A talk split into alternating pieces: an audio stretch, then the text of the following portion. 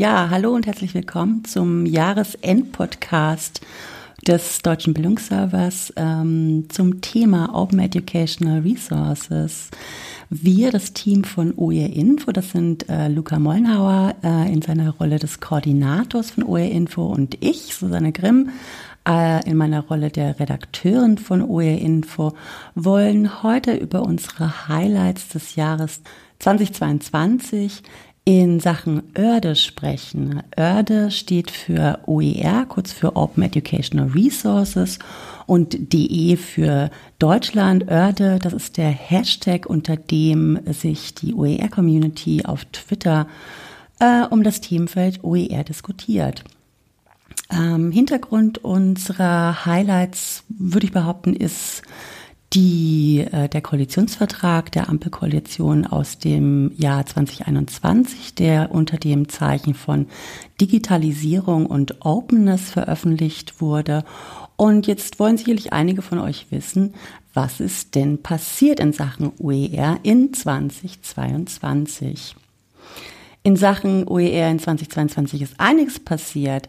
Äh, Luca, möchtest du auf deine Highlights des Jahres 22 eingehen?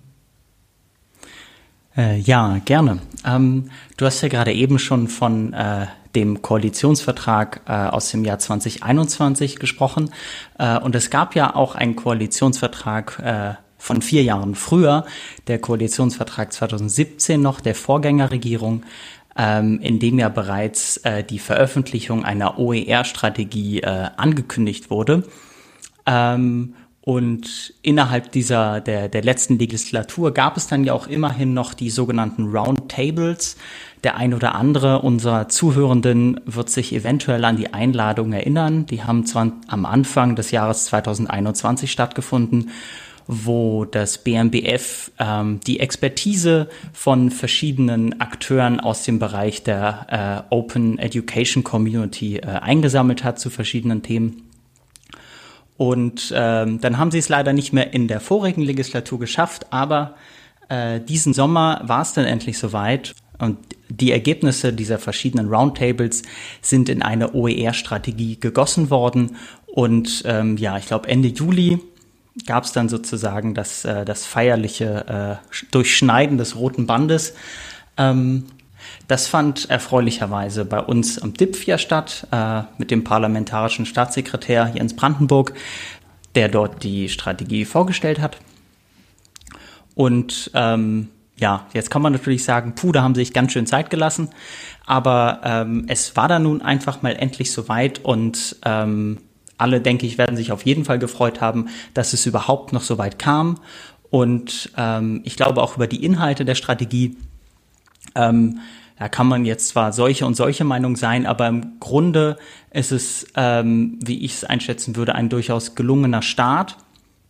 Und jetzt gilt es natürlich auch zu schauen, wie, wie es mit dieser Strategie weitergeht und ähm, auch was seitens des BMBF sich aus dieser Strategie noch weiter, weiter entwickeln wird.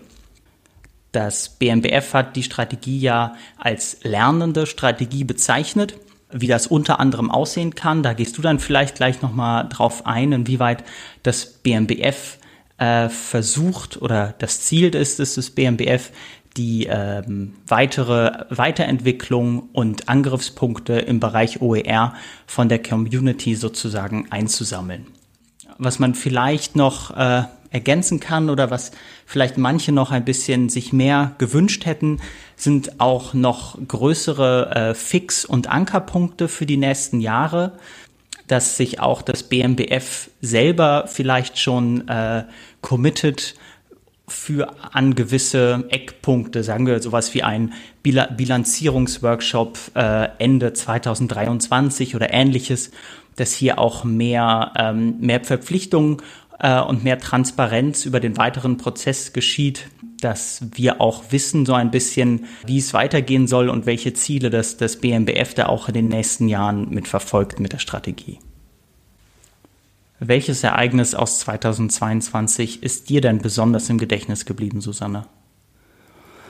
Ja, ähm, was war, ähm, was sehr präsent tatsächlich immer noch ist, ist das äh, OER-Camp generell, äh, also das OER-Camp 2022 fand ähm, Ende Oktober statt in Hamburg und ähm, OER-Camps sind ja generell also immer eine sehr bereichernde Angelegenheit.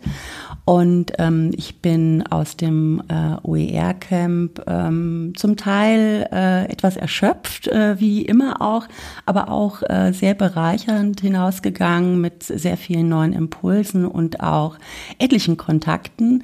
Ähm, ich zehre immer noch vom OER-Camp insofern, dass, ähm, also der Blog von OER-Info zehrt immer noch vom äh, OER-Camp insofern, dass wir aktuell alle ähm, alle Produkte, die im Rahmen dieser Veranstaltung äh, erstellt wurden, äh, veröffentlichen.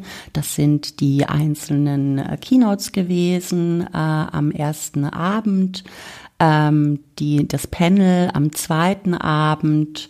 Ähm, was noch? Ähm, es gibt etliche ähm, Podcast-Folgen, die veröffentlicht werden und auch äh, einige Online-Sessions, die aufgezeichnet wurden. Ähm, aber worauf ich ganz besonders eingehen möchte, ist die Tatsache, dass das OER-Camp, also insbesondere der dritte Tag der Ausarbeitung der äh, von dir schon genannten OER-Strategie äh, gewidmet wurde. Ähm, jetzt kann man sicherlich behaupten, dass, also ich würde behaupten, dass die äh, OER-Strategie des Bundes ein oder der größte Meilenstein in 2022 in Sachen äh, neue Phase der OER-Förderung ist. Und äh, Jens Brandenburg hat das OER-Camp 22 auch als den Startschuss für die neue Phase der OER-Förderung in Deutschland äh, beschrieben. Und ähm, vor dem Hintergrund der OER-Strategie wurde eben der dritte Tag des OER-Camps in Absprache mit dem BMBF äh, der gemeinsamen Diskussion dieser äh, lernenden OER-Strategie gewidmet. Das heißt, dass die OER-Community an diesem Tag zusammenkam, um ähm, die in der OER-Strategie beschriebenen sechs Handlungsfelder ähm, in entsprechenden Themenwerkstätten zu interpretieren und mit Leben zu füllen. Und äh, die Ergebnisse, äh, die in Hamburg äh, zusammengetragen wurden, sind natürlich auch dokumentiert und veröffentlicht worden, zu finden auf der Seite der OER-Camps, oercamp.de und sollen in der weiteren Entwicklung von äh, OER-förderlichen Strukturen berücksichtigt werden. Und äh, meine Aufgabe im Rahmen der Themenwerkstätten war ähm, die, äh, also ich war beteiligt am äh, Modo-Team dieser Themenwerkstätten. Modo steht für Moderation und Dokumentation und ähm, das war mein persönliches Highlight tatsächlich. Ähm, ich mache ja vieles äh, immer zum ersten Mal und so eben auch die Moderation und Dokumentation zu einer ähm, Teamwerkstatt. Das habe ich zusammen mit dem famosen Dominik Theis gemacht. Äh, wir haben ähm, das Handlungsfeld 6, das ist die Umsetzung, Initiativen und Akteure der digital unterstützten OER-Praxis Zusammenführung äh, ähm, begleitet und durch die zweieinhalb Stunden äh, Themenwerkstatt geführt. Ähm, ich muss sagen, die äh, Teamwerkstätten waren wirklich sehr hervorragend vorbereitet. Die äh, Fragen, äh, wie zum Beispiel, was haben wir erreicht und was braucht es als nächstes oder welche Rückmeldungen möchte die OER-Community dem BMBF zur Umsetzung der Strategie geben, waren sehr gut vorbereitet. Äh, die, ähm, die 1, 2, 4 Methode, die wir zur, äh, auch zur zeitlichen Strukturierung, aber eben auch zur Strukturierung der Diskussionsrunden genutzt haben, äh, war auch gut gesetzt und äh, es war wirklich äh, eine sehr, sehr erfolgreiche äh, Themenwerkstatt, die wir da geleitet haben. Wie gesagt, äh, die Ergebnisse wurden dokumentiert und sind äh, veröffentlicht worden auf der Seite www.oercamp.de.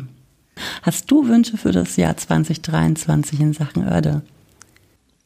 Ich wünsche mir für 2023, dass wir die erfolgreiche Arbeit mit OER Info fortführen können und dass wir es auch bestmöglich schaffen, ähm, diejenigen Akteure und diejenigen Communities zu erreichen, die bislang eher wenig im Fokus äh, von äh, OER-Strategien und OER-Projekten standen. Schule und Hochschule sind ja immer vorne mit dabei, ähm, aber ich fände es ganz besonders toll, wenn auch andere Bildungsbereiche wie die frühkindliche Bildung zum Beispiel auch äh, stärker in den Fokus rücken und wir dort auch den Uptake von OER stärker äh, verankern können.